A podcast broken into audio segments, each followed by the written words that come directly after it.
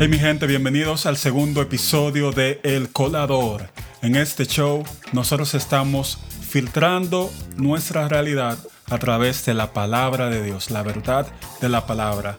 Y obviamente me acompaña mi hermano, el único, el carismático, el súper talentoso, eh, la joya del Atlántico o del Pacífico, mi hermano Edwin García Moreta. Dime a ver, bro.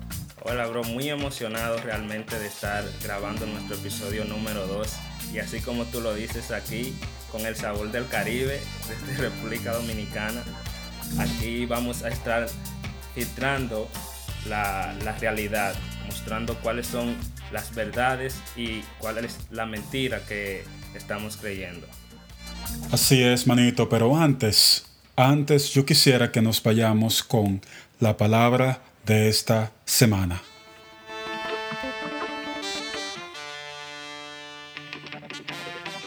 Bro, yo quisiera que tú me definas con tu intensa y coloquial sabiduría qué es un influencer. Yo tengo una idea, pero yo quiero saber tu opinión. Para ti, ¿qué es o quién es un influencer? Es una palabra muy común ahora en nuestra generación y que cada vez eh, usamos con más frecuencia, pero no es la primera vez que hay influencer en la sociedad. Y es un poco extraño que no haya una definición concreta de esta palabra y quizás por eso muchos tenemos una percepción distinta de lo que es ser un influencer. Y un influencer no es más que una, no es más que una persona que influye en decisiones o en el comportamiento de los oyentes o de quien los ve. Y un influencer es aquella persona con credibilidad de lo que dice. De, por eso las personas que lo siguen confían fielmente en las cosas que dice eh, y que cree que tiene dominios de esos temas. Entonces es algo complejo porque quizás nosotros como jóvenes creemos en cualquier cosa que dicen aquellas personas. Así es, men. Como dicen por ahí, crea fama y acuéstate a dormir. Hasta aquí la palabra de esta semana. Vámonos con la pregunta de hoy. ¿Qué es lo que?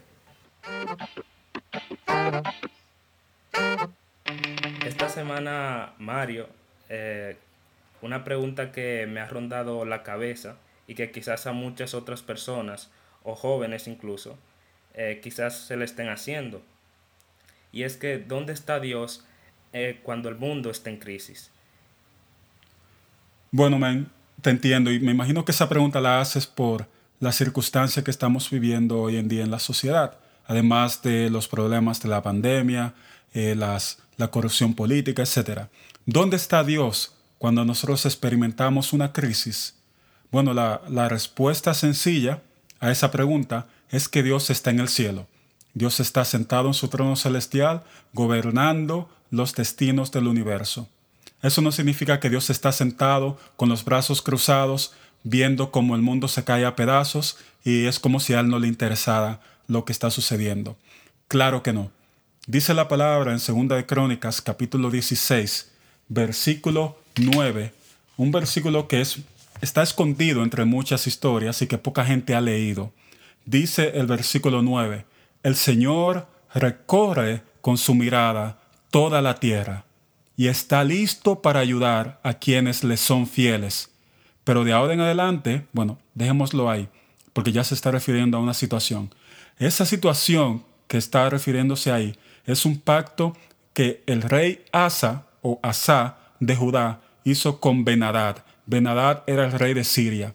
Y la situación en ese entonces es que Judá estaba a punto de ser invadida por eh, el reino del norte por Babilonia y todo eso. Y lo que sucedió fue que Dios le dijo al rey de, de Judá que él estaba dispuesto a ayudarle si él permanecía fiel. Es decir, Dios está sentado en su trono, pero sus ojos, su, su, mirada está pendiente a aquellos que le son fieles y que necesitan ayuda. Y muchas veces la forma en la que Dios ayuda es a través de la mano de un hombre o la mano de un hermano. Y Dios está siempre dispuesto, aunque Él está en el cielo, en medio de nuestra crisis y en medio de nuestro problema. Él está dispuesto, pendiente, atento a aquellos que le son fieles y que buscan su ayuda. Entonces, Si estamos en crisis, eso no significa que Dios se ha olvidado de nosotros, sino que Él está pendiente a nuestro bienestar. Y es así como tú dices, men. Dios dice en su palabra, si se humillare mi pueblo, sobre el cual mi nombre es invocado, y oraren y buscaren mi rostro, y se convirtieren de sus malos caminos, entonces yo iré desde los cielos y perdonaré sus pecados y sanaré su tierra. Dios nos invita a que proclamemos su nombre, a que oremos, porque Él está dispuesto a hacerlo. Y nosotros tenemos una estrecha relación con, con la tierra y por medio de nosotros es que va a venir sanidad a ella. Desde el principio que fuimos creados, que Dios nos moldeó con el polvo de la tierra y que nos dio su aliento. Y que por medio de Adán la tierra eh, cayó en pecado. Asimismo, Dios creó un plan para, por medio de un hombre, de Jesucristo hecho hombre, traer sanidad a la tierra. Y Jesucristo nos constituyó a todos como sus representantes para que vayamos a cada parte de la tierra donde necesitan sanidad, donde necesitan de su palabra, para que nosotros traigamos su reino aquí a la tierra, para que haya sanidad y para que su nombre sea manifiesto. Y cada una de las crisis que pasemos eh, van a desaparecer porque Dios está dispuesto a hacerlo. La pregunta es si nosotros estamos dispuestos a ir y llevar su palabra, si estamos dispuestos a hacer lo que Él nos ha mandado a hacer.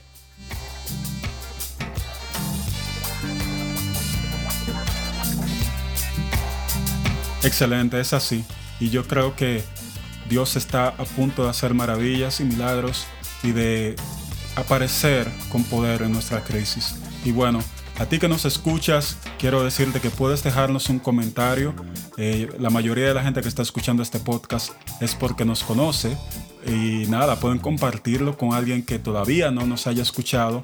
Y si tienen alguna duda, algún comentario o quieren que hablemos sobre algún tema en específico, déjennos saber, escríbanos un mensajito aquí en Anchor FM o a través de nuestras redes sociales. Mario, Edwin, estamos aquí para servirles. Nos escuchamos en el próximo episodio de El Colador. Filtrando nuestra realidad. ¡Pum! Bendiciones.